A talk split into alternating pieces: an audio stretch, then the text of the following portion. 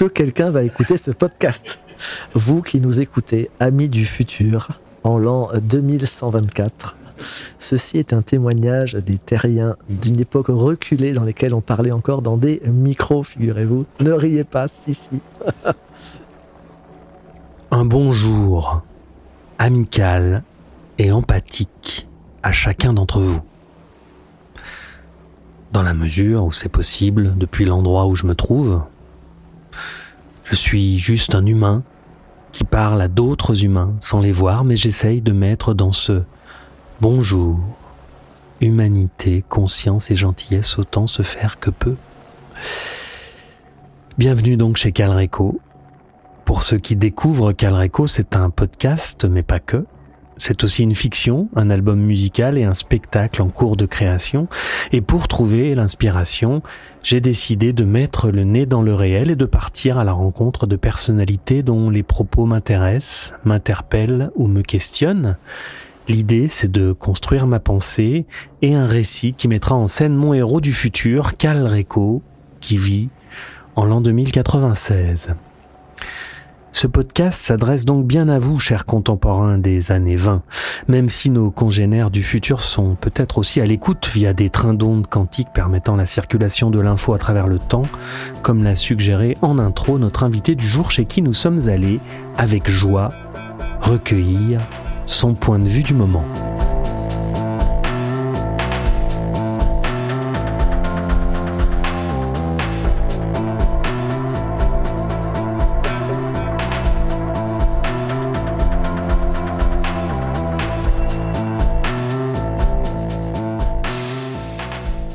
Issa Padovani est auteur, conférencier et formateur, notamment en CNV. Je ne vais pas développer outre mesure sur la communication non violente, mais pour ceux que ça intéresse, vous trouverez sur le podcast Métamorphose une interview dans laquelle Issa évoque en profondeur cet art de vivre relationnel. Non, aujourd'hui, avec notre invité, nous allons cheminer sur des sentiers non balisés en abordant questionnements et points de vue du moment sur le monde, sur les mondes, sur nos réalités, pourrais-je dire, telles qu'elles se présentent à chacun d'entre nous, telles que nous les percevons, telles que nous les créons. Je me suis beaucoup intéressé au développement personnel et je continue d'ailleurs, toujours euh, dans la perspective d'expérimenter des outils pour euh, me connaître mieux. Et donc je suis et j'écoute Issa Padovani depuis longtemps. Il propose des conférences, des vidéos dans lesquelles il partage avec beaucoup d'éloquence et d'humour son expérience de la spiritualité. Et ce que je peux dire, effectivement, c'est que Issa est un témoin éminemment conscient de son propre mouvement dont il tire des enseignements qu'il partage dans les conférences et ateliers qu'il anime. Ce qui est remarquable et étonnant, voire même déstabilisant pour certains, c'est que chez Issa, les barrières et points de vue figés ne semblent pas exister. Il nous a reçus chez lui, on a passé un long moment à discuter et je vous livre aujourd'hui une bonne partie de notre entretien. Nous avons échangé pendant plus de deux heures, alors pour ceux que ça intéresse, vous trouverez la suite sur Patreon. C'est toujours très chouette pour moi de partager avec vous le fruit de ces rencontres. Alors sans plus attendre, j'ai déjà beaucoup trop parlé. Je laisse Issa nous dire d'où il parle. Alors, me présenter. Donc, je suis Issa Padovani. Je crois que me présenter, ça doit être la chose que j'aime le moins faire. Parce que quand on se présente, souvent on donne des définitions. Et j'aime pas tellement les définitions. Je crois que j'ai passé ma vie à sortir de toutes les cases. Euh, que ce soit les cases de l'âge, du genre, euh, du rôle, des étiquettes, de l'identification à quoi que ce soit. Donc, euh, qu'est-ce que je fais plutôt aujourd'hui? Ça, ça m'intéresse. je continue à explorer les circuits et les méandres du vivant.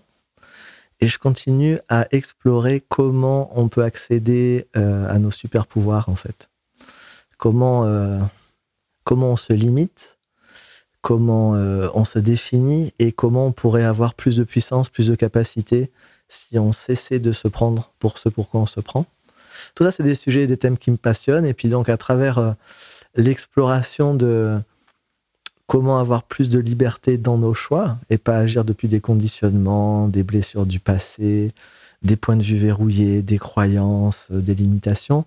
J'ai exploré des tas de choses, des tas de parcours dans ma vie qui sont passés beaucoup à une époque, euh, on va dire, par des, sciences ésotériques quand j'étais très jeune, euh, puis ça a glissé vers de la spiritualité dans différentes approches.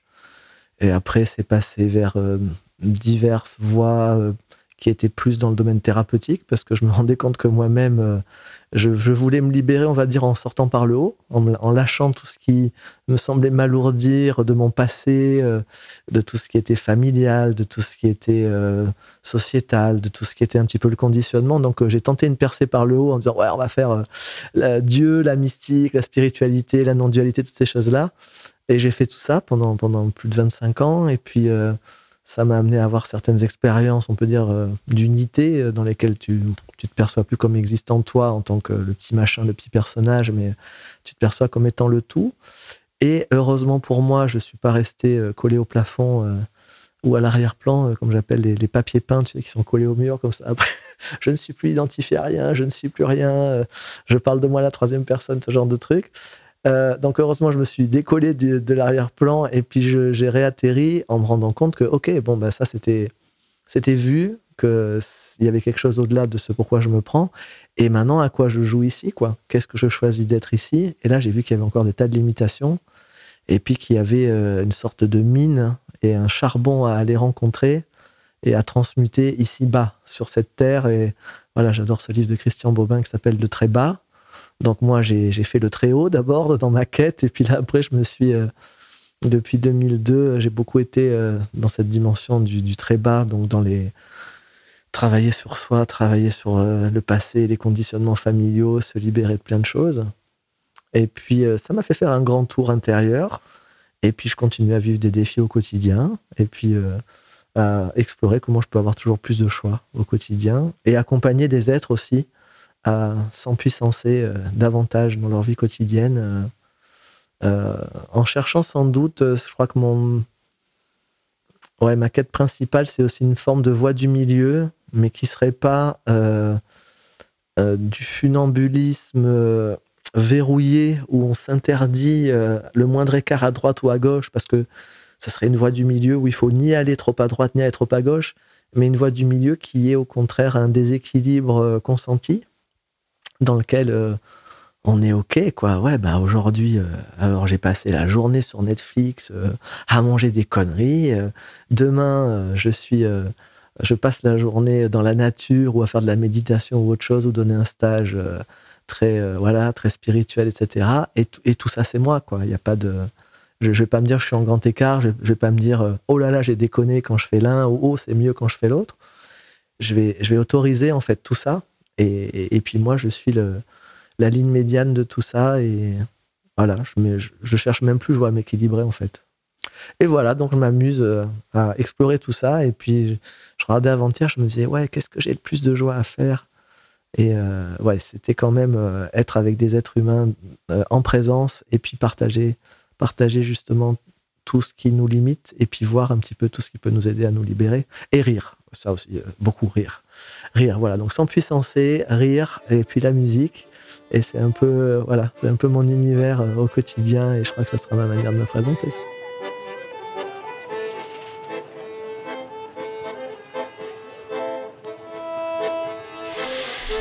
La musique, bien sûr. Rire, évidemment. Le libre arbitre, c'est certain. J'ai pas trouvé mieux comme transition pour évoquer euh, ce sujet dont on va parler immédiatement avec Issa, le libre arbitre. C'est un sujet qui me passionne. On peut l'aborder euh, d'ailleurs depuis euh, de nombreux plans, depuis celui de la sociologie, par exemple, dans laquelle le concept de déterminisme est un des principaux points de divergence entre droite et gauche, la droite croyant au mérite et donc au libre arbitre total, ou feignant d'y croire, la gauche invoquant entre autres les conditions matérielles d'existence qui limitent les individus et les conditionnent à la pauvreté ou à la réussite. Sur le plan de la psychanalyse, par exemple, le déterminisme engendré par nos mécanismes psychologiques inconscients est un concept fondateur. Sur le plan de la conscience ou de la religion, c'est encore une autre histoire ou une autre échelle. Que décidons-nous réellement si l'on considère qu'une conscience plus grande que nous expérimente la matière à travers nos âmes incarnées dans un corps évoluant dans la 3D j'avais entendu Issa évoquer ce sujet à plusieurs reprises et je voulais savoir ce qu'il pourrait m'en dire aujourd'hui.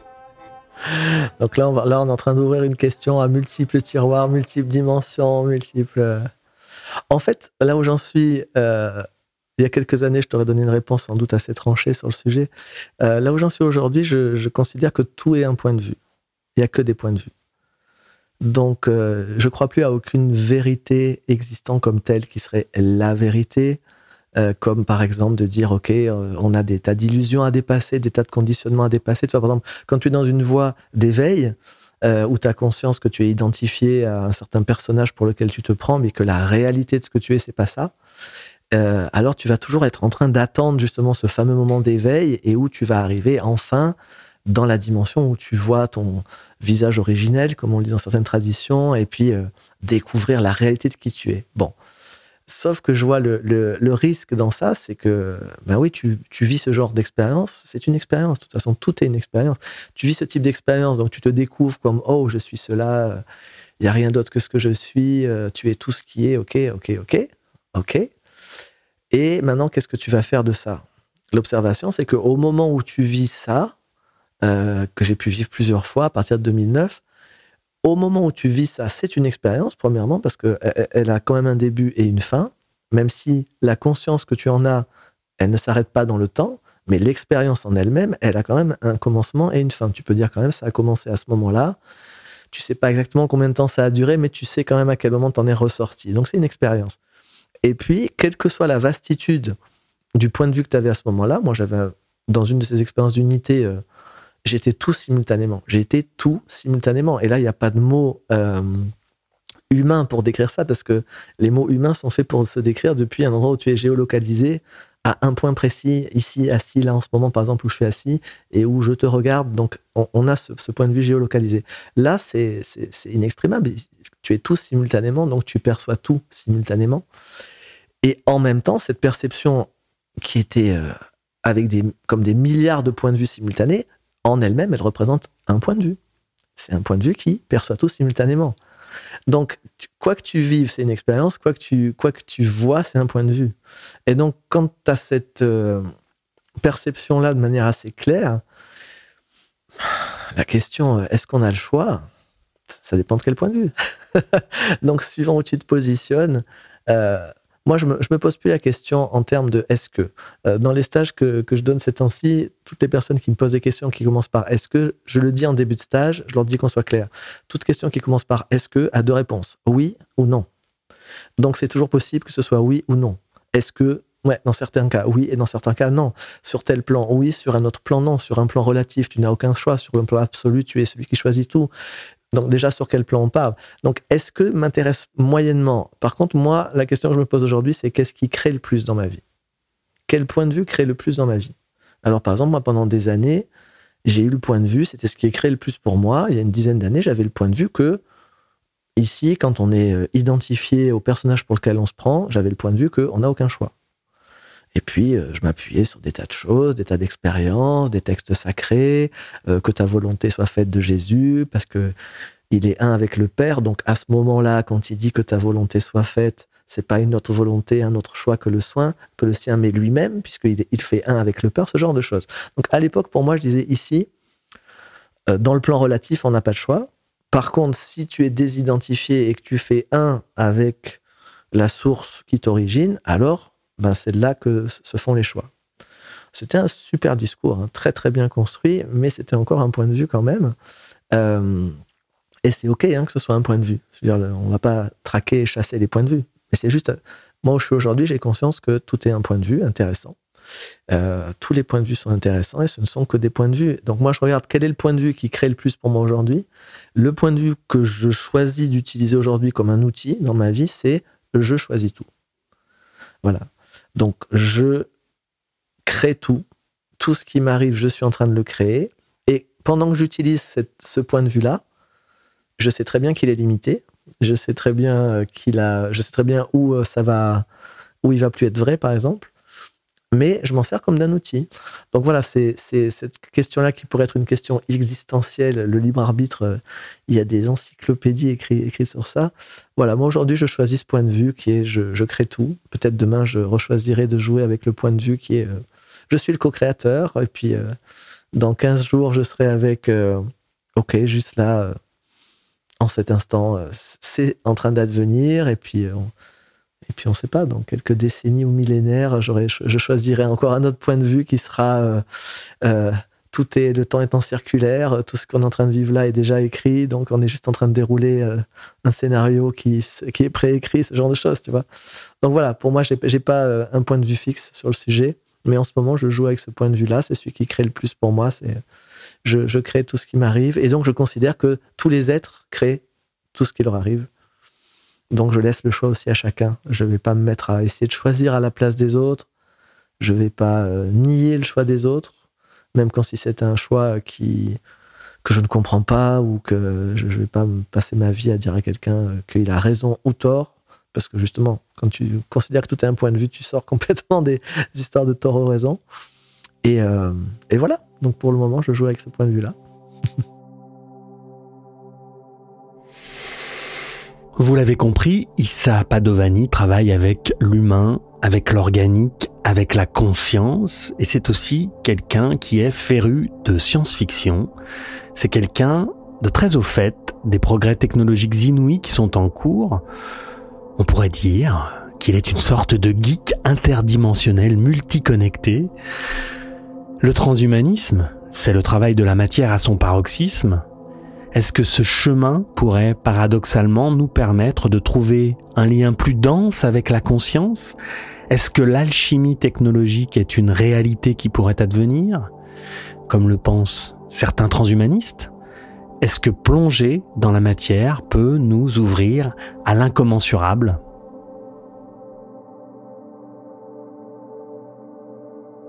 Disons, il y, a, plusieurs dimensions dans ce que tu es en train de demander parce que euh, donc on va essayer de pas tout, tout mélanger. Euh, si tu veux, il y a ce qu'est la matière qui est complètement qui est de la conscience pure sous forme de matière. Donc la matière en elle-même, elle n'est pas séparée de la conscience. Donc ça c'est un axe.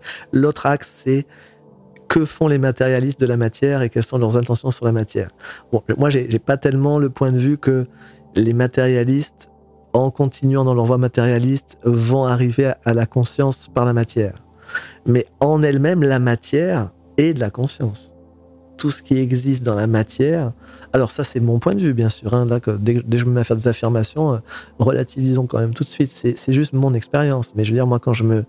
Quand, quand tu te relis par exemple à l'espace juste là, l'espace entre tes atomes, et tu vas, pouf, tu vas te connecter à l'espace entre les atomes du micro, l'espace entre les atomes de ton corps, l'espace entre les atomes de ton corps, l'espace entre les atomes des murs, c'est le même espace. Ok, donc là, tu découvres tout de suite, ok, tout ça, c'est un. Mais ensuite, tu peux faire la même chose avec les atomes. Quand tu commences à mettre ton attention sur les atomes de ton corps, et continuer dans les atomes du canapé sur lequel tu es, et continuer dans les atomes de la Terre, tu peux passer au niveau atomique, tu vas retrouver aussi une seule conscience partout. Donc, que ce soit par l'espace entre les atomes ou ce que nous appelons matière, mais qui est tellement une illusion. Enfin, tous les n'importe quel scientifique sait qu'il y a plus d'espace dans un corps entre les atomes que, que d'atomes eux-mêmes. Je veux dire, la conscience est dans tout. Donc, je veux dire, si tu prends un point de vue que la conscience est, la conscience est tout ce qui est. Il n'y a rien d'autre que la conscience. Donc, la matière c'est de la conscience dans une certaine forme. Donc ça, c'est le point de vue de la conscience. Et c'est le point de vue des personnes qui vont dans des voies spirituelles. Après, tu as des personnes qui, et c'est depuis quand même quelques siècles maintenant sur cette planète, où, la vision qui prédomine, c'est une vision matérialiste, dans lesquelles, depuis le siècle des Lumières, euh, on a voulu lever le voile de l'obscurantisme, euh, de, croyances magiques, de, de tout ce qui était fait à l'époque, dans, effectivement dans une forme d'obscurantisme, on a voulu le lever avec la science. Alors c'est magnifique, la science apporte à l'humanité des choses magnifiques, sauf qu'on a jeté le bébé avec l'eau du bain. je veux dire, avec l'obscurantisme et certaines pratiques qui étaient vraiment, euh, quand même, euh, qui faisaient preuve de point de vue très resserré, euh, on, a tué Dieu, quoi, à l'époque. Et je veux dire, on a jeté la religion. Avec la religion, on a jeté la spiritualité. On a jeté tout ce qui était la conscience. Tout ce qui était, je dire, à l'époque, euh, tous les peuples qui, dans leur tradition, offraient des choses aux petits peuples, faisaient, avaient un lien avec la nature la terre, du jour au lendemain, c'est devenu quelque chose qu'on exploite et il faut qu'elle donne, il faut qu'il y ait du rendement. Euh, on ne demande plus du tout euh, aux esprits du lieu euh, leur aide. On retourne la terre, on, lui met les, tripes à l'air. Enfin, moi, quand je, suis près de, champs qui sont exploités évidemment industriellement.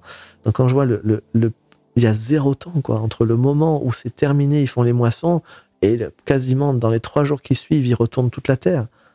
à chaque fois, je perçois la terre qui est en mode. on ne laisse pas respirer, on laisse rien reposer, les nutriments de la terre, tout, le petit peuple qui est là, enfin, rien n'a le temps de rien faire.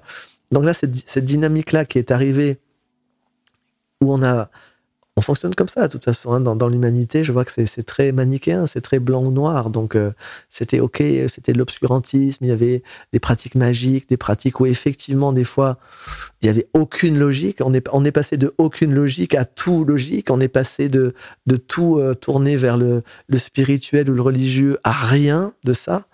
Et, notre monde actuel, ben, on l'a vu là avec tout ce qui s'est géré là depuis quelques années avec euh, les différentes crises sanitaires et compagnie, on est dans un monde euh, et dans un mode qui, est, ne reconnaît plus que ce qui est scientifique, alors que la science d'aujourd'hui, ben, elle fait sa part, qui est magnifique, elle crée ce qu'elle crée, qui est magnifique. Au niveau de la médecine, elle peut faire des choses somptueuses. Je veux dire, il y a, quelques siècles, on mourait au moindre truc. On n'était pas très, très, très bon.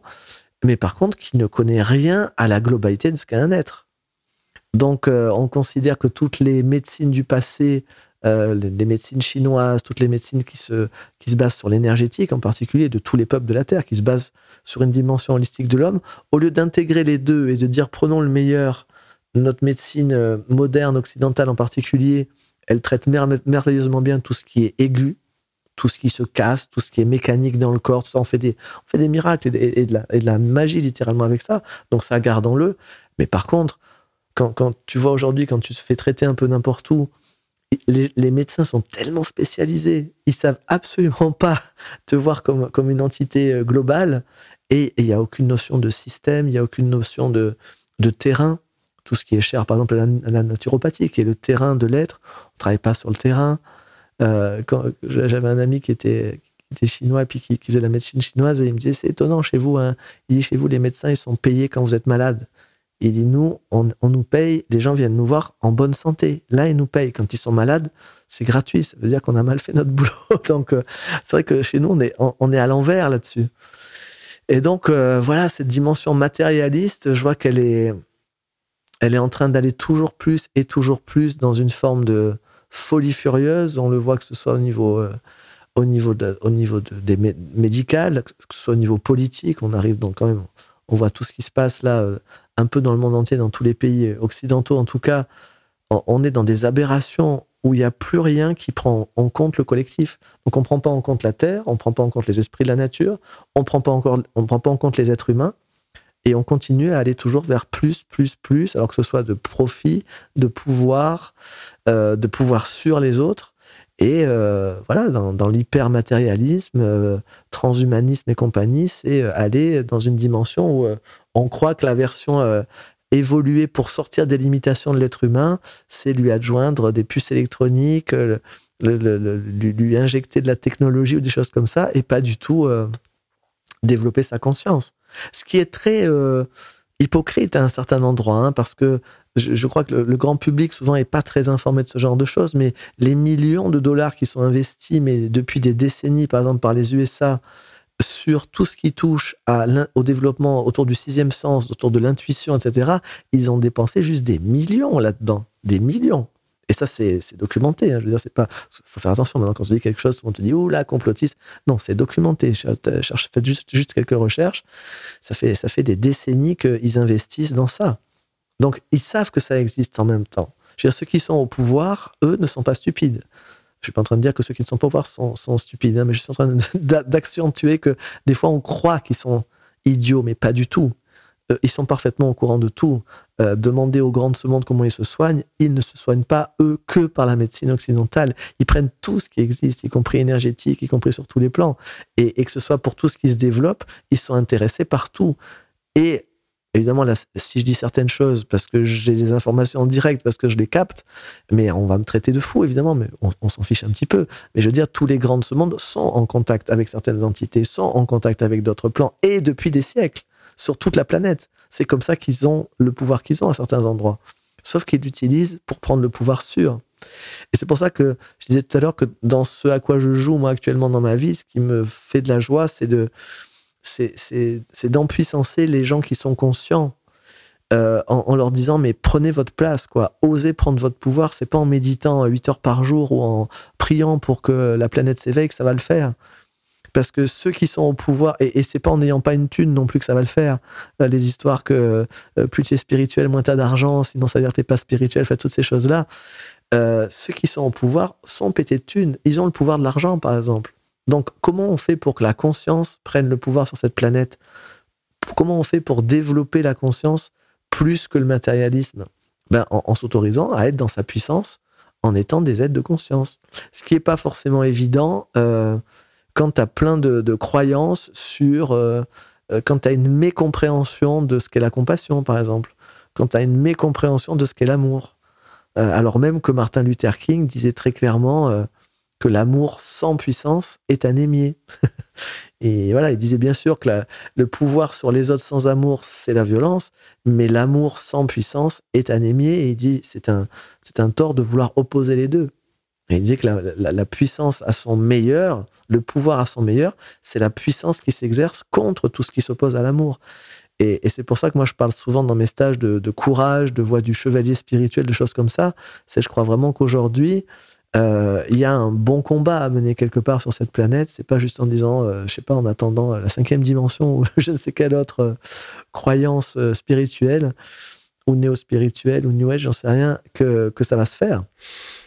Il y a quand même une divergence, pour ne pas dire un affrontement qui se profile entre ceux d'entre nous qui désirent revenir à plus de simplicité, plus d'humanité, qui se sentent brutalisés par l'accélération technologique, qui au sein du capitalisme risque d'en laisser beaucoup sur le carreau, et ceux qui s'engagent et construisent, sans parfois être conscients, un futur transhumaniste et des structures sociétales hyper technologisées, et souvent, il y a un lien entre matérialisme et volonté de domination parce que si la conscience n'existe pas, bah c'est la loi de la jungle.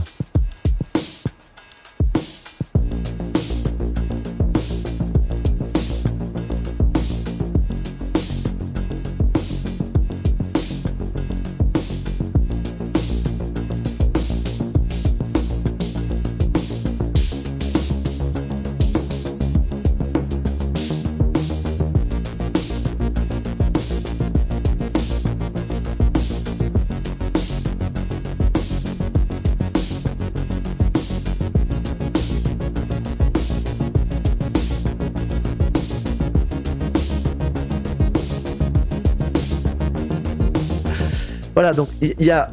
Qu'est-ce qu'il y a? Il y a, d'un côté euh, des spiritualistes qui, pour beaucoup, ne savent pas comment manifester sur la planète leurs valeurs et leurs points de vue et leurs croyances, parce qu'ils manquent de moyens pour ça, et aussi souvent parce qu'ils se prennent les pieds dans le tapis de euh, bah, aimez-vous les uns les autres, aimez vos ennemis. Euh, ils oublient que Jésus chassait les marchands du temple à coups de fouet et qu'il disait je suis pas venu apporter la paix mais l'épée. Enfin, c'est comme si c'est on cherche à toujours accueillir, accueillir, être. Euh, je vais encore prendre sur moi. Je vais, je vais, je vais prendre une douche plutôt qu'un bain. Je vais, je vais faire mon compost, tout ça, pendant que les multinationales continuent à dépenser des tonnes d'eau et de.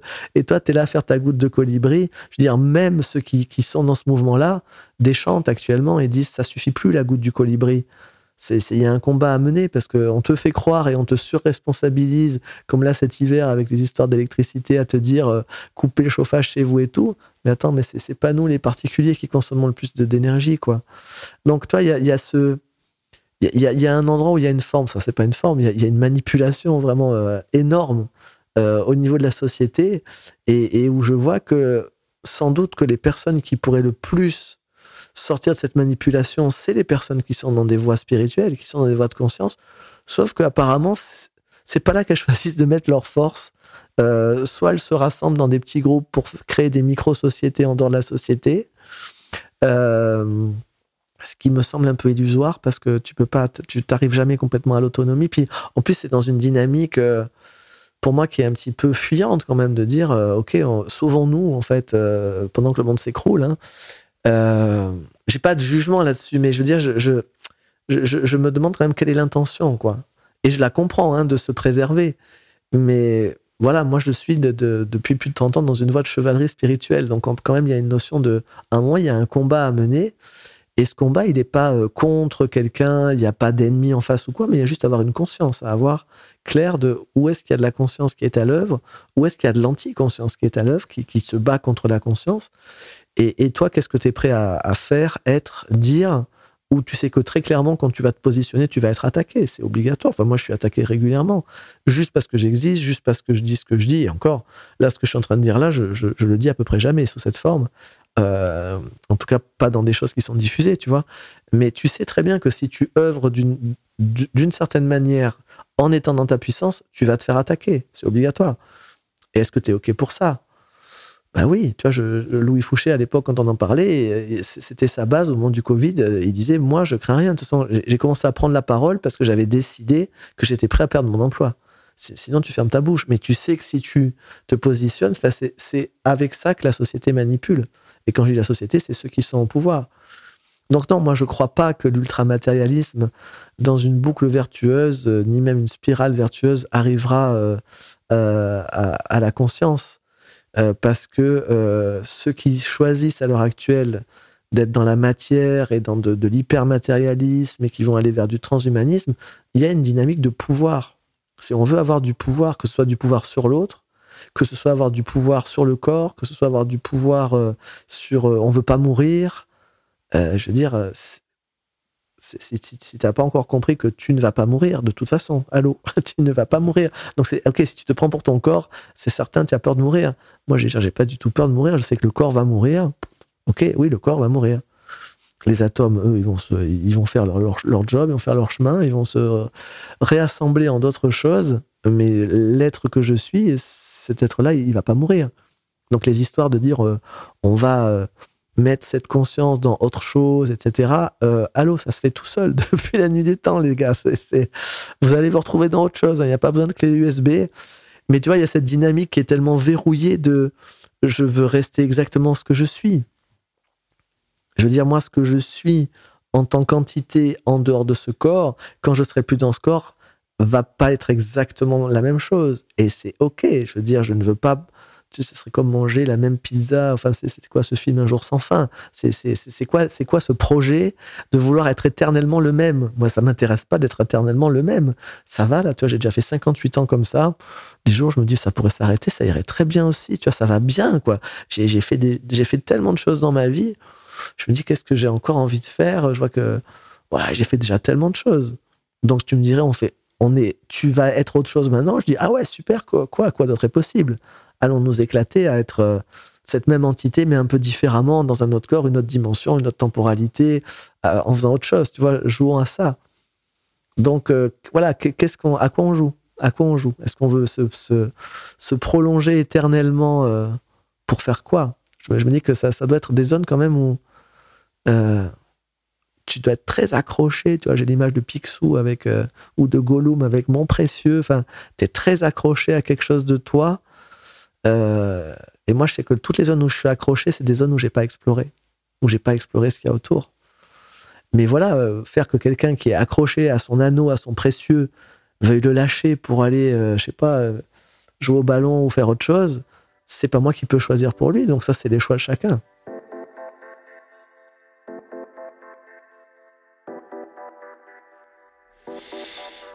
Au sein de nos structures sociétales, celles qui nous conditionnent, nous enferment, peut-on, avec les outils que nous avons, défaire les liens qui nous attachent à ces organisations institutionnelles? Peut-on élargir, voire péter les cadres matérialistes?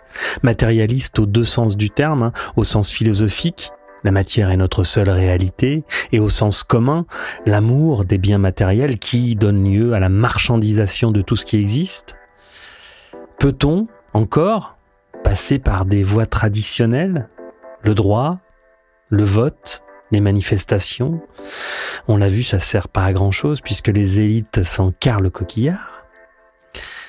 La violence alors Est-on prêt? Pas certain parce que le confort nous a servi, moi le premier. Hein. Qu'est-ce qui nous reste à part euh, accepter docilement de nous effacer? Et de nous laisser couler gentiment dans une mer de larmes métaversées Tu peux pas faire bouger quelque chose en étant à la place où tu es euh, actuellement dans la société. Je veux dire, il y a un pouvoir à prendre, clairement, mais c'est et, c'est pas en se, en comment en manifestant alors, comment on va le dire d'une manière très claire? Marshall Rosenberg disait euh, Ne donne à rien ni personne le pouvoir de te faire te soumettre ou te rebeller. Quand tu te rebelles contre quelque chose, tu le, tu, le verrouilles en fait. Je veux dire, tu, euh, soit tu, le détruis carrément, tu le détruis, tu le décrées, tu le, tu, on change de réalité, mais là tu fais quelque chose de beaucoup plus massif qu'une manifestation. Je veux dire, soit tu fais une révolution, tu, prends le pouvoir. Tu, tu dis ça ne va plus se passer comme ça, c'est terminé. Tu fais quelque chose de beaucoup plus radical. Mais là, ça veut dire que tu vas devoir assumer des conséquences que les manifestants actuels ne sont pas prêts à assumer. Tu vois, là, je, regardais, euh, euh, il y a très longtemps, je m'intéressais à l'astrologie, j'ai lâché ça il y a très longtemps aussi, euh, en même temps que j'ai démarré mes quêtes d'éveil, ça, j'ai lâché un peu tout le symbolique. Mais quand même, là, au niveau planétaire, c'est un peu énorme quand même ce qu'il y a en ce moment. Et tu as, des positions planétaires. La dernière fois qu'elles étaient là, c'était la Révolution française. Je veux dire, c'est jusqu'où tu es prêt à aller à un moment pour ça? Donc, euh, si tu es prêt euh, à manifester, tu sais que tu ne feras pas bouger. La question, c'est à un moment donné, est-ce que tu es prêt à mourir pour changer ce que tu veux changer? Est-ce que tu es prêt à mourir pour... Donc là, là, on est dans des zones dans lesquelles de nos jours, que ce soit en France ou ailleurs, on est un peu frileux quand même de ce côté-là. On a des idées, on veut bien aller jusqu'à certains endroits, mais enfin, moi le premier, je veux dire, est-ce que moi aujourd'hui je serais prêt à mourir pour mes idées? Non, pas pour, pas pour des points de vue. Mais, mais pour changer radicalement quelque chose, si je sais vraiment que ça contribue, oui, sans doute. Mais c'est pas forcément là, là où on est. Je veux dire, est-ce que je serais prêt à perdre tout mon confort de vie pour initier un nouveau monde? Enfin, c'est jusqu'où tu es prêt à t'engager dans ça. C'est-à-dire ceux qui sont au pouvoir. Toi, je donne une anecdote. Il y a 30 ans, dans la lignée chevalerie spirituelle dans laquelle je suis, on est en train de travailler dans la nature. On est en train de faire des trucs initiatiques avec mon guide de l'époque. Et puis à un moment, je suis fatigué. Et je lui dis, euh, on peut pas faire une pause. J'étais crevé. Ça fait 8 heures qu'on marche. J'en peux plus. Je dis, on peut faire une pause. Quoi. Ça, va. On va pas. Ok, il y a encore telle et telle épreuve à faire, mais on peut faire une pause. Et elle m'avait regardé avec un air glacial. Elle m'avait dit Écoute, tu peux faire une pause si tu veux. Mais juste pour ton information, ceux qui bossent de l'autre côté, ceux qui bossent pour l'anticonscience, eux, ils bossent H24, 7 sur 7, 365 jours par an. Mais maintenant, si tu veux, fais une pause. eux, non, non, c'est bon, on va en prendre. Et au moment où elle m'avait dit ça, j'avais vraiment perçu ça. Quoi. Je veux dire, c'est, c'est qu'est-ce que nous, on est prêt à engager. Et, je vois, parce que j'ai, il y a, a, sais plus, il y avait 30 ans aussi à l'époque, il y avait ce mouvement de l'Europe des consciences qui avait été initié par euh, Terre du Ciel au domaine de Chardonnay. Ils avaient cherché à rassembler tous les gens des milieux spirituels autour d'une charte, parce qu'ils avaient assez conscience que tous les gens des milieux spirituels se tapaient quand même remarquablement sur la gueule dès que tu les mets dans une même pièce. Bon, ça parlait ne serait je sais pas quoi, les couleurs des chakras, c'est bon, c'est la guerre dans la pièce au bout, d'une heure. Donc il s'est dit, il dit, ok, faisons une charte, et puis autour de cette charte, on va rassembler autour de valeurs communes plutôt qu'autour de nos différences. Donc j'ai participé à ça un moment, et puis, euh, mais ça a été vite réglé, parce que il s'était dit on, va constituer une force politique parce qu'on est des millions quand même personnes qui sont dans les milieux spirituels, développement personnel, tout ça, et on pourra faire pression sur les États, leur dire, déclencher des boycotts de certains trucs, parce qu'il n'y a que l'argent qui peut faire quelque chose. Qu'est-ce que en as? Ils en ont rien à foutre que tu aies manifesté dans la rue. Ça impacte quoi sur leur système? Si tu vas bloquer des, usines de production, enfin, si tu fais quelque chose qui leur fait perdre de l'argent, ça oui, mais tout le reste, ils en ont rien à foutre. Donc voilà, ils étaient dans cette logique-là à l'époque de dire, tiens, on va faire cette charte, et voilà. Donc, on, l'a signé, on a été d'État, puis on a commencé à se rassembler en petits groupes pour voir les actions. Ça a été vite réglé. Dès qu'on était en groupe, on n'était jamais d'accord sur quoi faire, quand, comment, etc. Parce qu'on avait des points de vue très très différents sur la vie, comment intervenir ou pas. Les gens qui sont au pouvoir, c'est très simple. Les gens qui sont en train de régir le monde en ce moment, eux, c'est juste euh, l'argent, le pouvoir. Il y a juste deux valeurs. Et ensuite, on est prêt à n'importe quoi pour l'avoir. Plus d'argent, plus de pouvoir. Donc ça fait que dans les négociations, quand ils discutent entre eux sur comment on gère la planète, c'est tu veux combien d'argent, tu veux combien de pouvoir, ça va très vite et c'est très simple. Et il n'y a aucun état d'âme. Or, tous les gens sur cette planète qui, qui ont des valeurs, qui sont dans des voies spirituelles ou qui font du développement personnel ou autre, eux, dès qu'ils voudraient entrer en combat contre ce qui est au pouvoir, ils ont des tas de visions différentes du monde, ils ont des tas de visions différentes de comment il faut faire, et, on se disperse. On n'arrive jamais à se rassembler dans des, dans des forces vives de dire, OK, on fait quoi concrètement contre ce truc? Ah non, mais il faut pas aller contre. Et là, on va te sortir une phrase à la con. Enfin, tout ce qui est dans les milieux spirituels, je vois que c'est toujours récupéré, tordu. On va te dire, mais non, parce que tout ce à quoi tu résistes persiste, donc il faut pas s'opposer. Ok, bah alors ne fais rien. Ah ouais, mais sinon ça change pas. Alors qu'est-ce qu'on fait? On va aller prier. Enfin, je, vois des tas de gens qui ne savent pas quoi faire parce que il n'y a, pas ces valeurs simples qu'il y a dans les milieux de l'anticonscience qui sont argent, pouvoir. Et puis on décide, pas du tout arbitrairement, mais on va décider qui on met euh, en avant, qui va apparemment être le chef, qui en fait est un pion, hein, mais c'est lui, on fait comme si c'est lui, et tout le monde l'écoute, enfin fait comme s'il l'écoute, et on joue à ça. Ce, fondement qui est tellement, euh, c'est simpliste, hein, mais je vois qu'on n'arrive pas à l'avoir, nous, dans nos milieux. On, pense trop, quelque part. On réfléchit beaucoup. Alors des fois, on me dit, OK, bon, bah d'accord, mais alors on fait quoi concrètement? Et c'est là où je leur dis, mais attendez, c'est juste là où il y a un grand pas en arrière à faire. C'est que là, dans ce que je suis en train de dire, il semble que je suis en train d'appeler à la révolution, à prendre les armes et à, aller euh, refaire euh, une révolution française à l'Élysée. Alors que pas du tout. Ce que je suis en train de dire, c'est que les moyens qui sont utilisés habituellement, c'est déjà un entre-deux parce que ça ne fait rien au niveau, du pouvoir euh, en place. Ils s'en foutent complètement. Mais ce que je suis en train de dire derrière, c'est que le, travail qu'il y a à faire d'abord, il y a un travail à faire sur soi que les gens qui sont dans, les milieux spirituels ne font pas habituellement et qui est de s'autoriser à être, attention, je vais dire un gros mot, à être un enfoiré, à être un salaud, à être, le sale type que tu ne veux pas voir au pouvoir. Et là pour moi on revient à une dimension très spirituelle, c'est que il y a ces, gens que tu qualifies d'enfoirés, de gens pas conscients, de gens au pouvoir, parce que toi, tu n'acceptes pas d'être cet enfoiré-là. Parce que dans toutes tes zones d'ombre, tu veux être le pur, l'éveillé, le machin, le Bouddha, le Jésus, etc. Et que tu veux pas être cet enfoiré qui est au pouvoir. Et donc, comme, toi, comme toi, tu veux pas être ce type d'enfoiré au pouvoir, tu t'interdis en toi la puissance qu'a ce type d'enfoiré au pouvoir. Et tu as tellement associé la puissance avec la violence, la puissance avec le pouvoir sûr, que tu t'interdis ta puissance. Donc un gros travail, certains appellent ça le, travail sur l'ombre et tout, quel que soit le nom qu'on lui donne, mais c'est de réintégrer en toi, de, virer tous les points de vue, de virer tous les jugements, de virer toutes les charges négatives que tu as sur qu'est-ce que c'est qu'être au pouvoir, qu'est-ce que c'est qu'avoir du pouvoir, qu'est-ce que c'est que d'être pété de thunes, qu'est-ce que c'est qu'être le plus riche de la planète. Tous les points de vue et jugements qu'on a là-dessus, c'est ce qui fait qu'on continue à être euh, pas beaucoup d'argent, euh, à accepter d'avoir les vies qu'on a, et puis à ne pas s'autoriser à être dans notre puissance parce que on se dit, ouais, mais attention, si je suis dans ma puissance, je vais écraser quelqu'un, je vais prendre la place de l'autre, je vais faire ci, je vais faire ça. Et du coup, tu as toutes ces merveilleuses aides de tous les milieux spirituels qui, très tranquillement, ne sont pas du tout dans leur puissance parce que, tu vois, il n'y a que deux issues. Il y a un combat, de toute façon, là, à un moment. Mais puisqu'on est parti du matérialisme, on, boucle là-dessus, sur, cette question-là. C'est comment tu reprends le pouvoir par rapport à ceux qui ont le pouvoir dans la matière.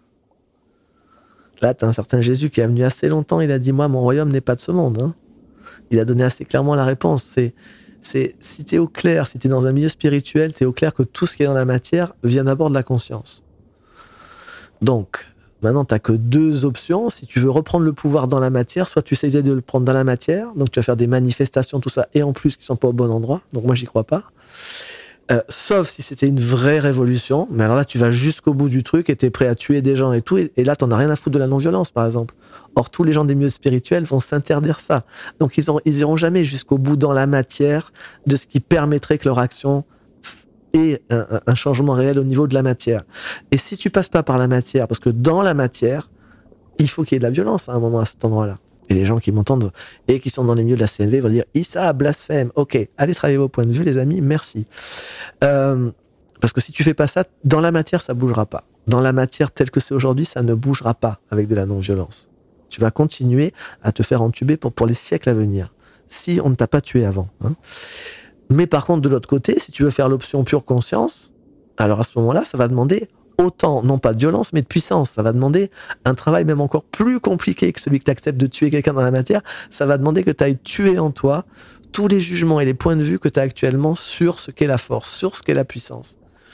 Et que tu t'autorises la violence. Ce qui ne veut pas dire que tu vas l'utiliser. Mais tant que tu as des points de vue sur la violence, comme c'est complètement, je vois, je, travaille sur moi, mais je le vois toutes les personnes avec lesquelles je travaille, c'est complètement intriqué, c'est entremêlé en nous, c'est encodé de manière, c'est inextricable depuis notre putain d'enfance et avant même qu'on naisse. Puissance et violence, ça a été encodé ensemble. Donc, dès que tu es un être conscient qui choisit la non-violence, ça veut dire qu'automatiquement tu t'interdis ta puissance.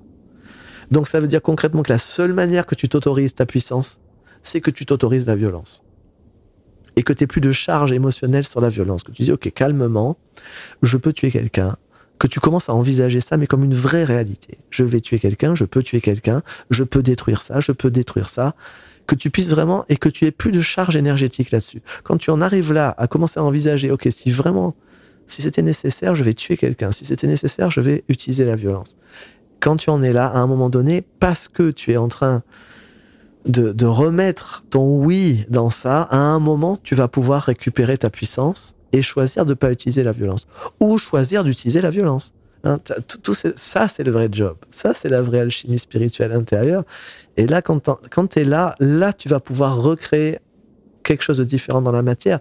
Mais tant que tu es polarisé en toi avec les valeurs que tu as, tu continues à laisser le pouvoir à ceux que tu rejettes en toi. Il faut que tu l'absorbes, en fait. Tout ce que tu exècres sur cette planète, toutes les têtes politiques que tu exècres, il faut que tu puisses être ça. Donc là, tu n'as qu'à sentir dans l'énergie ce que ça fait. Ça fait Ouh là, non, non, mais lui, non, quand même pas. Lui, non. euh.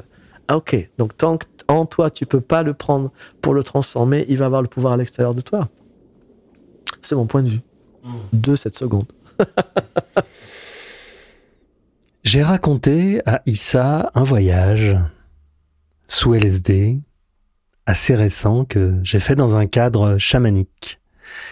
Attention, petit disclaimer, je ne fais pas l'apologie des antéogènes, je relate une expérience. Ça, c'est pour rester dans le cadre légal. Certains ont pris des amendes, demandées à Matmata.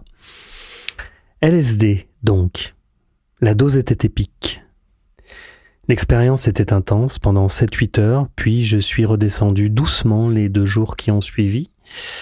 Pendant ce trip, j'ai eu une vision très puissante. Dans l'espace, incommensurable et éternelle, une déesse numérique composée de 1 et de 0 à la peau métallique, couleur cuivre et or, engendrait à l'infini des formes qui elles-mêmes créaient sans fin. Dans une danse à la fois poétique et mécanique, d'un simple geste de la main, elle procréait de manière compulsionnelle. Une déesse froide, sans émotion, il n'y avait ni amour, ni haine, juste la création perpétuelle. Puis je me suis vu, comme l'une de ces formes, j'ai vu l'absurdité et l'insignifiance de mon existence dans cet univers froid et infini. Il n'y avait pas d'amour, et rien ni personne ne portait attention à la création que j'étais. Et là, j'ai su que j'étais dans la matrice. Je me suis dit, c'est donc ça. Nous ne sommes rien, et tout le monde s'en fout. Où est l'amour? C'était effrayant, terrorisant, la mère de toutes mes peurs. Et puis j'ai eu l'intuition furtive qu'au-delà de cette matrice, il y avait plus grand, plus de lumière, et l'amour créateur et inconditionnel dont parlent les traditions spirituelles. Et j'ai voulu y aller, transcender la matrice. Je n'ai pas réussi. Je me suis promis de retenter ma chance. Alors ça m'intéressait beaucoup d'avoir le retour d'Issa sur cette vision, sur cette expérience qui me questionne toujours. Mais après, là, dans, ce que tu vois, quand je me connecte, ce que tu vois, c'est la matrice. Et ce que tu vois, c'est euh, ce qu'on appelle les techies, access consciousness, c'est-à-dire, c'est effectivement, ce sont les entités qui créent la réalité virtuelle vibratoire dans laquelle on est. Mais c'est pas Dieu. Donc c'est pour ça que tu perçois qu'il n'y a pas d'amour, qu'il n'y a rien, mais c'est pas Dieu ce que tu vois. Mais oui, c'est en train de créer cette réalité. Ça crée en permanence cette réalité-là. Mais c'est pour ça que cette réalité-là, tu peux y aller, euh, tu peux essayer de la changer sur le terrain, elle est recréée en permanence. Et, tu le vois quand tu travailles en conscience sur toi. Moi, je vois que quand dans les stages en particulier, on est un certain nombre et que d'un seul coup, en conscience, on sort de la matrice, on fait des interruptions algorithmiques dans la matrice, et d'un seul coup, tu perçois la matrice qui réagit parce que, attention, interruption algorithmique. Exactement comme dans Matrix, là, dans le dernier, où d'un seul coup, tu as les agents, ils peuvent prendre n'importe qui pour devenir des agents parce qu'ils perçoivent, attention, c'est en train de transformer la matrice. Attaquez-le, faites quelque chose. Donc, c'est ça qui n'est pas évident pour les gens qui sont dans des milieux spirituels, c'est de, de se rendre compte que, euh, à un moment donné, il y a vraiment euh, une vision qui, sans être celle manichéenne du bien et du mal, il y a quand même à arrêter de tout mettre en rose et bleu. C'est-à-dire que typiquement dans ce que tu perçois, ce que tu perçois, c'est pas Dieu. Donc quand il y a des personnes qui sont en méditation ou autre et qui disent ah oui mais tout ça, genre tout ce qui est en train de se passer, c'est la vie, c'est Dieu, machin. Bien sûr, il y a que ça, hein, de toute façon, on est d'accord. Et en même temps, sous cette forme-là, ça joue en ce moment le jeu de l'anticonscience. Et si toi tu joues en ce moment le jeu de la conscience, il y a un combat à faire avec ça. Il n'y a pas juste à dire euh, tout va bien, c'est la vie. Non, c'est oui, c'est la vie sous une forme qui n'est pas contributive en ce moment pour ce que toi, du côté de la conscience, tu as envie de manifester sur cette planète. Donc, soit tu choisis de dire, OK, je laisse euh, tout se faire comme ça veut se faire, je me retire de la partie. Tu peux, hein, il n'y a, aucun souci, on peut faire ce qu'on veut. Mais ce que je veux dire, c'est qu'il y a une vision euh, rose et bleu comme ça de, du divin, de tout est, tout est bien, tout est parfait. Enfin, je vois qu'il y a beaucoup de concepts spirituels qui sont pas euh, remis, euh, actualisés à l'aune directe de, de, de, ce qu'on perçoit et qu'on n'ose pas percevoir en fait. Et on n'ose pas percevoir la réalité, qui est que oui, en ce moment, il y a une réalité vibratoire virtuelle qui est en train d'être créée à chaque seconde et qui se nourrit de tes jugements, qui se nourrit de toutes tes polarisations, parce que ça recrée sans arrêt l'électricité qui euh, recrée ça au niveau du cerveau. Donc ça recrée sans arrêt tant que ton cerveau fonctionne en mode juste faux, bien, mal, en fait en jugement, tu continues à recréer, à nourrir en fait cette matrice. Et quand tu sors complètement du bien et du mal, quand tu commences à être en mode ok c'est un point de vue, ok c'est un point de vue, c'est un point de vue, quand tu vois tout comme un point de vue, et que tu, n'es plus du, tout accroché, toi, à un point de vue particulier, euh, et que tu sors de. Il y a quelque chose qui est juste. Fait que tu sors du 0-1, en fait. Hein, tu sors de cette binarité, de cette dualité-là. Là, tu, sors de la matrice. Et là, tu peux surcréer sur la matrice. Mais ça. C'est tellement euh, actuellement créé fort et bah, tu vois, Matrice, c'est vraiment un documentaire. Hein. Je veux dire, quand tu perçois un peu tout ça, ça fonctionne exactement comme ça. Donc, tu vois le nombre de gens qui sont plugués à la matrice. Mais dans Matrice, la, seule chose qui est un peu hors documentaire, c'est que c'est comme si les gens sont un peu victimisés dans Matrix. Hein. C'est-à-dire, tu vois, les gens, ils sont plugués, ils sont inconscients. Bon, c'est vrai que beaucoup de personnes sont inconscientes sur cette planète, mais en même temps, il n'y a pas la dimension, euh, elle n'est pas explicitée telle qu'elle, que on nourrit la matrice par nos pensées. Donc dans Matrix, tu as les gens qui sont à peu près comme des larves dans ces réservoirs où on voit qu'on leur prend leur énergie, mais c'est pas clairement explicité de qu'est-ce quel est, de quoi on se nourrit, de quoi se nourrit la matrice. Et, en fait, la matrice se nourrit uniquement avec l'énergie électrique de tes jugements. Donc c'est pour ça que tant que tu as des jugements sur le pouvoir, sur tout ça, tant que tu crois que eux, ils sont pas bien. et je vois qu'il y a des gens qui comprennent pas. Donc euh, quand, quand je parle d'anticonscience, ils me disent mais vous portez un jugement. Je sais pas parce que je définis quelque chose dont j'ai conscience que je porte un jugement. Je peux dire le mur est blanc, c'est pas un jugement, c'est ma perception. Je vais pas traiter, par exemple, là c'est un poêle à bois. Euh, s'il était rempli de bûches et qu'il y ait du feu, je vais pas laisser la main dedans. C'est pas un jugement, c'est une conscience. J'ai conscience que c'est du feu, je sais que le feu brûle, j'agis en conséquence. quand je vois que c'est de l'anticonscience, je ne le traite pas de la même manière que la conscience. Mais je ne suis pas en train de penser que la conscience est mieux que l'anticonscience. Je veux dire, tout ça, c'est le, jeu du 1. Et juste, il se trouve que moi, sur ce plan-ci, dans cette dimension et dans cette temporalité, j'ai décidé de jouer du côté de la conscience. Donc, quand je vois l'anticonscience, je sais que j'ai un truc à faire. Et que je sais ce que j'ai à faire, c'est de sortir des jugements, justement, et de la binarité et de la dualité. Mais je ne, ne juge pas l'anticonscience. Je vais pas me dire c'est mal. Je vais pas me dire moi je vaux mieux que. Pas du tout. Du tout, du tout. Mais du coup, je vois que comme il y a ces confusions euh, tragiques par beaucoup de personnes des milieux spirituels qui veulent ensuite être tellement dans le non-jugement qu'elles elles s'enlèvent leur conscience. Elles confondent une conscience de quelque chose avec le jugement de quelque chose. Donc si je dis que ça c'est l'anticonscience, on va me dire mais tu juges que c'est mal. Non. Je vois juste, tu vois, comme par exemple quelqu'un qui t'attaque. Quelqu'un qui t'attaque, tu, le vois. Moi, j'ai pas un jugement sur quelqu'un qui m'attaque. C'est pas mon kiff que quelqu'un m'attaque. Mais quand quelqu'un m'attaque sur les réseaux, au bout d'un moment, je, je, suis pas en train de me dire comme à une époque où j'essayais de faire la CNV avec tout le monde, y compris les gens qui m'attaquaient. Non, maintenant je vois, ok, c'est de l'anticonscience, c'est en train de m'attaquer parce que j'ai une diffusion large et que si je prête mon attention à ça, je mets du temps, de l'énergie à essayer de comprendre, de me relier à ses besoins, tout ça, je vais m'affaiblir. Ça veut m'affaiblir. Ok, juste je l'identifie. Ok, c'est une attaque, c'est de l'anticonscience. Je pose ma parole une fois pour dire ok, ma vérité à moi, et ensuite je, je m'en désintéresse, j'enlève les notifications, je m'en occupe plus. Donc ça te permet juste, quand tu as cette clarté-là sur, OK, ça c'est ça, ça c'est conscience, ça c'est inconscience, ça c'est anticonscience, aucun est mieux que aucun. Juste, qu'est-ce que j'ai choisi de jouer? J'ai choisi de jouer conscience. Ok, donc quand je reconnais ça, voilà comment je me positionne. Ça te donne juste un petit peu des manières de te positionner claires qui vont te permettre à un moment donné surtout de te dire, ok, la seule manière que j'ai de combattre et de gagner sur l'anticonscience, c'est de l'absorber.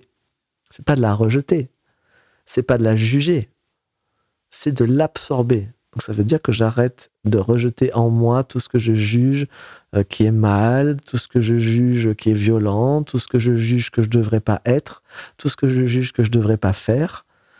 Et c'est pour ça que quand on fait des facilitations euh, euh, dans les stages, les facilitations, c'est des moments où on va explorer finalement les zones de, de limitation que tu te donnes à toi-même.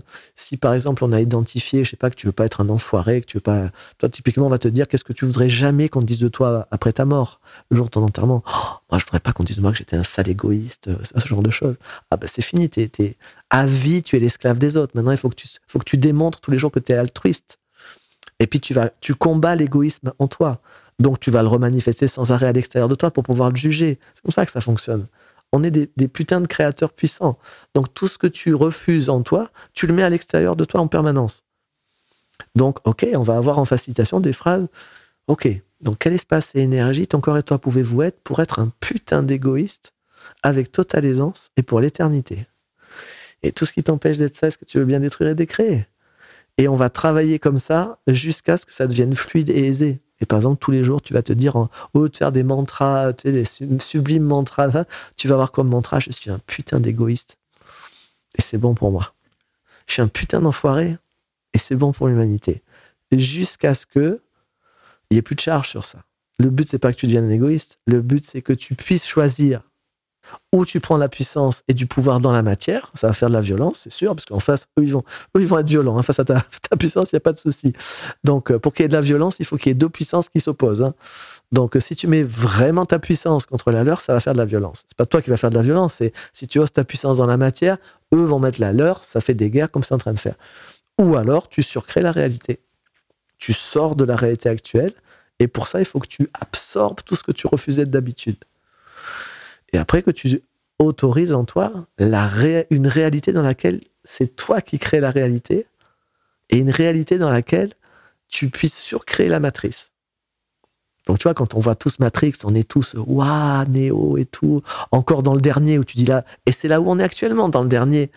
Exactement, le dernier Matrix Résurrection, le, truc dans le jeu, le, truc euh, vraiment qui est en abîme, dans lequel ils ont fait qu'il a oublié, il croit que, il croit que ses souvenirs, des faux, et qu'il a tout mis dans un jeu, il a fait de la matrice, c'est exactement où on est, c'est-à-dire que on est dans la matrice, mais les êtres conscients croient pas qu'ils sont dans la matrice, ils ont oublié qu'ils sont les concepteurs du truc, et ils croient plus qu'ils ont leur pouvoir, et ils se reconnaissent plus.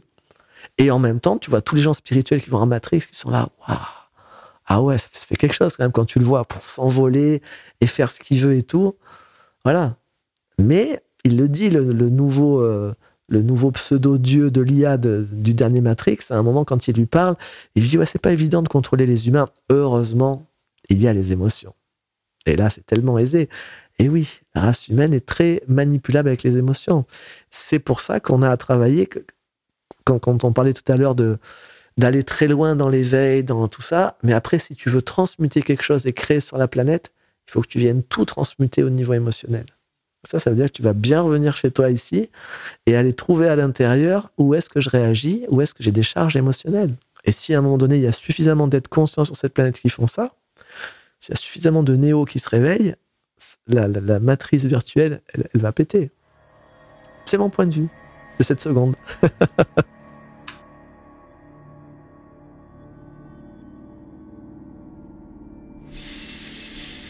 Ce que je dis souvent d'ailleurs, j'ai essayé de l'exprimer plus longuement et je l'espère plus clairement dans l'épisode 0 de cette saison 2, c'est que les valeurs euh, collectives, les valeurs de gauche, la solidarité, les politiques sociales, sont des valeurs qui me parlent et qui, à mon sens, sont partagées par bon nombre de spiritualistes, d'idéalistes.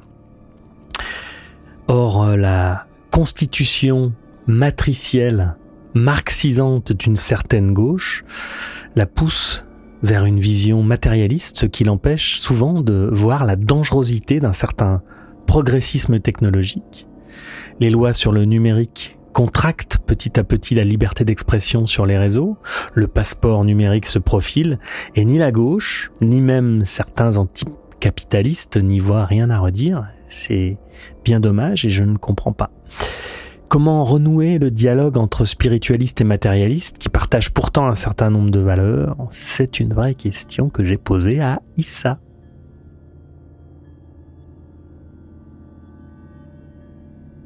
Est-ce qu'il faut le réunir? La question c'est ça, c'est s'il y avait une alliance à faire pour s'opposer à quelque chose, alors il y aurait la question de est-ce qu'il faut réunir tous ces êtres? C'est là où je disais tout à l'heure que les gens qui sont au pouvoir et qui gouvernent la planète depuis des millénaires ils n'ont pas de souci parce que c'est très simple, c'est argent, pouvoir. Tu veux combien d'argent, tu veux combien de pouvoir. Il n'y a pas d'idéologie. C'est juste ça qu'il faut comprendre, c'est que ceux qui sont au pouvoir, ils ont une seule idéologie, c'est avoir le pouvoir. Point. Il n'y a pas d'idéologie derrière, il y, a, juste le pouvoir. Et l'instrument du pouvoir sur cette planète qui est l'argent. Ce qui fait que du coup, pour tous les gens de l'autre côté, qui sont pas au pouvoir et qui sont dans divers, euh, quel que soit, que soit la gauche, que ce soit les spiritualistes ou autres, l'argent, c'est le diable. C'est pour ça que partout l'argent, c'est non, non, il faut le distribuer, il faut pas en avoir. Mais pas du tout, les amis. Enfin, je veux dire, c'est, l'argent, c'est pas le problème. C'est pas parce que ceux qui sont au pouvoir l'utilisent comme instrument d'asservissement qu'il faut le tuer, qu'il faut tuer l'argent. Ça, c'est une parenthèse sur l'argent. Après, réunir, je sais pas, enfin, moi, j'ai jamais eu comme ambition de réunir qui que ce soit. Euh, je crois pas qu'on peut euh, s'allier à quelqu'un qui veut préserver ses points de vue. Euh, la communication non violente, elle nous enseigne que on peut toujours se relier aux besoins de quelqu'un. Ça, c'est possible. Hein, c'est-à-dire, on va pouvoir parler avec quelqu'un de gauche, quelqu'un de droite, euh, même quelqu'un de l'anticonscience, que ce que tu veux. Euh, on peut parler à un zététicien, on peut parler à qui on veut. Moi, si je veux me mettre en empathie avec eux, je vais toujours pouvoir. Je vais entendre leurs besoins. Ok, on va se, je vais entendre leurs besoins. Dans le meilleur des cas, ils vont entendre les miens. Ok. Donc on va être arrivé à un endroit où on n'a pas une vision d'ennemi pendant un moment, parce qu'on s'est rejoint dans le, tronc commun de notre humanité. On a tous les mêmes besoins en tant qu'être humain. Donc euh, un zététicien, par exemple, il a un grand besoin de cohérence, de sens, euh, de choses comme ça. Donc on va se rejoindre aux endroits où il a besoin de trouver le sens des choses, de voir la cohérence des choses, de, besoin de se rassurer beaucoup sur euh, la lucidité euh, sur la sienne, sur celle des autres, euh, sur avoir un référentiel commun, parce que ça permet d'avoir euh, justement une forme de sécurité à la fois au niveau intellectuel et relationnel. Donc on, va arriver à se rejoindre sur les besoins. Ok. Moi j'ai eu ces, discussions, on parlait tout à l'heure de, comment se rejoindre.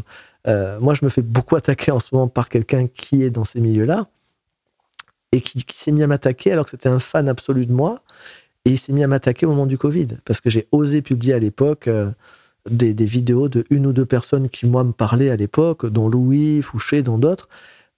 Pas dans des réseaux CNV auxquels j'appartenais, hein, mais voilà. il s'est mis à m'attaquer euh, au nom de la science, en disant que j'étais en train de dérailler, que j'étais en train de péter un câble.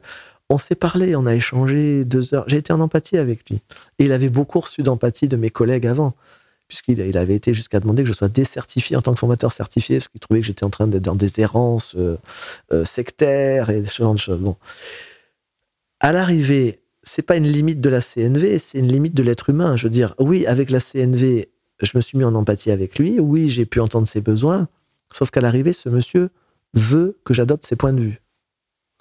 Donc là, on va avoir un problème, parce que moi, je, n'ai pas ces points de vue. Donc moi, la différence entre lui et moi, et entre beaucoup de personnes des milieux scientifiques en particulier, c'est que leur point de vue, et que leur point de vue n'est pas un point de vue, mais que c'est la vérité.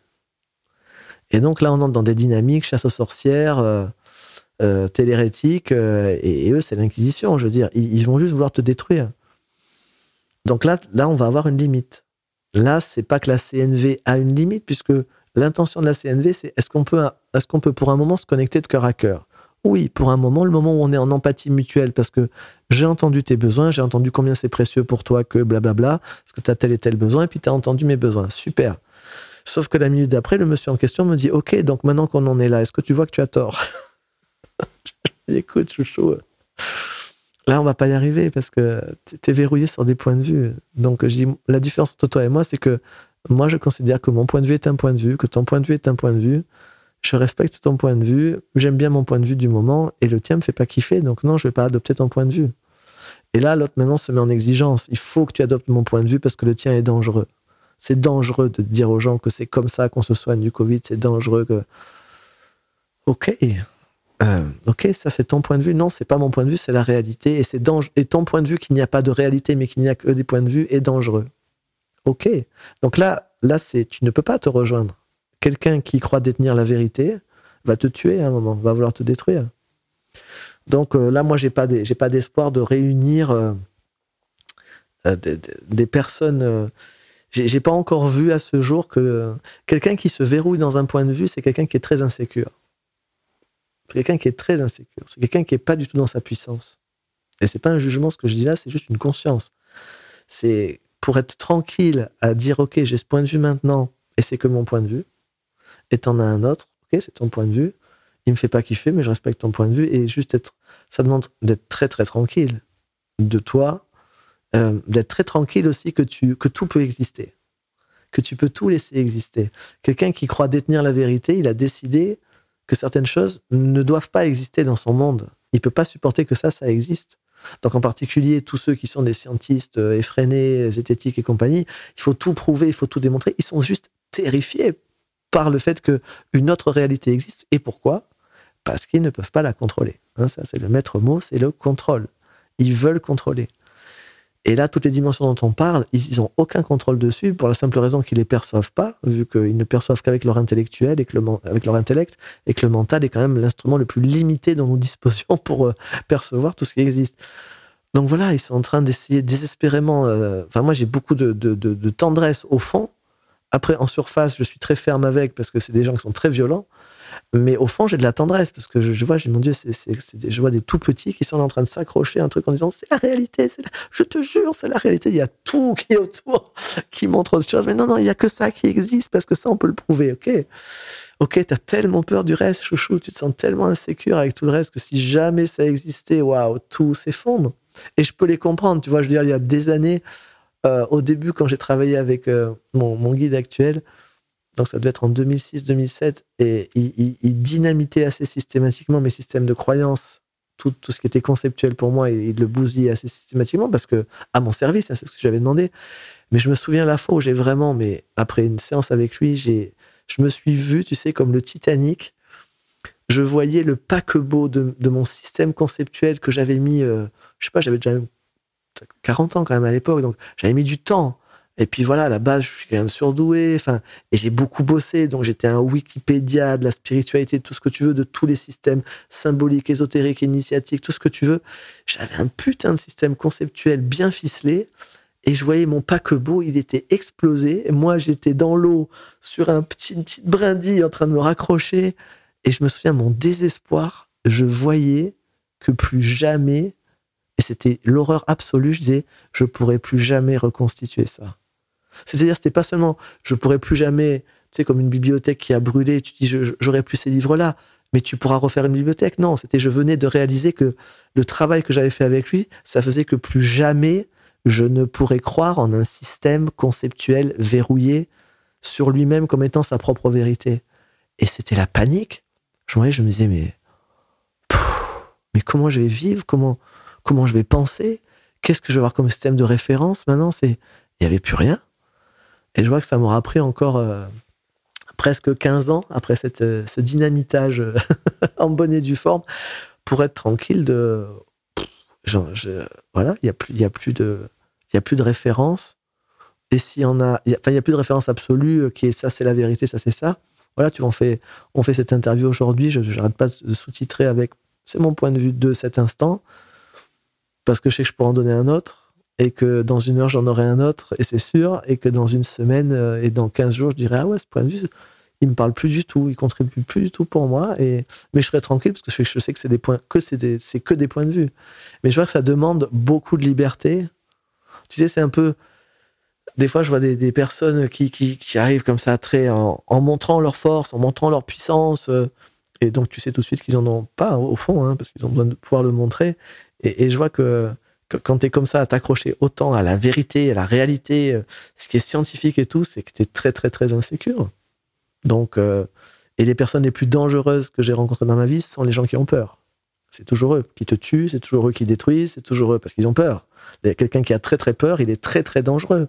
Moi, je suis pas du tout quelqu'un de dangereux. Hein. Il m'en faut beaucoup pour, que je, pour me mette en réaction. Et ouais, c'est pas grand chose qui me font peur. Mais quelqu'un qui agit par la peur, et en plus, quand il ne s'en rend pas compte, quand il prend sa peur pour de l'intelligence, quand il prend sa peur pour du discernement, quand il prend son besoin de contrôler pour de la lucidité, c'est très compliqué. Et donc là, moi, je crois qu'on va arriver à une, à une forme de rupture euh, dans cette société avec euh, l'hypermatérialisme, l'hyperscientisme qui arrive d'un côté, et de l'autre côté, euh, bah, les gens des milieux spirituels qui savent plus où se mettre, enfin, qui vont vraiment avoir un choix de comment ils se positionnent, parce que c'est assez prévisible ce qui va se passer du côté science et, et pouvoir sur le monde. Ça, c'est, ils font que passer première, seconde, troisième, quatrième, cinquième. Enfin, eux, ils sont très, très prévisibles dans ce qu'ils font. Ils vont continuer à toujours faire plus et de manière de plus en plus serrée. Après, c'est que vont faire les gens des milieux spirituels. Ça, c'est l'inconnu.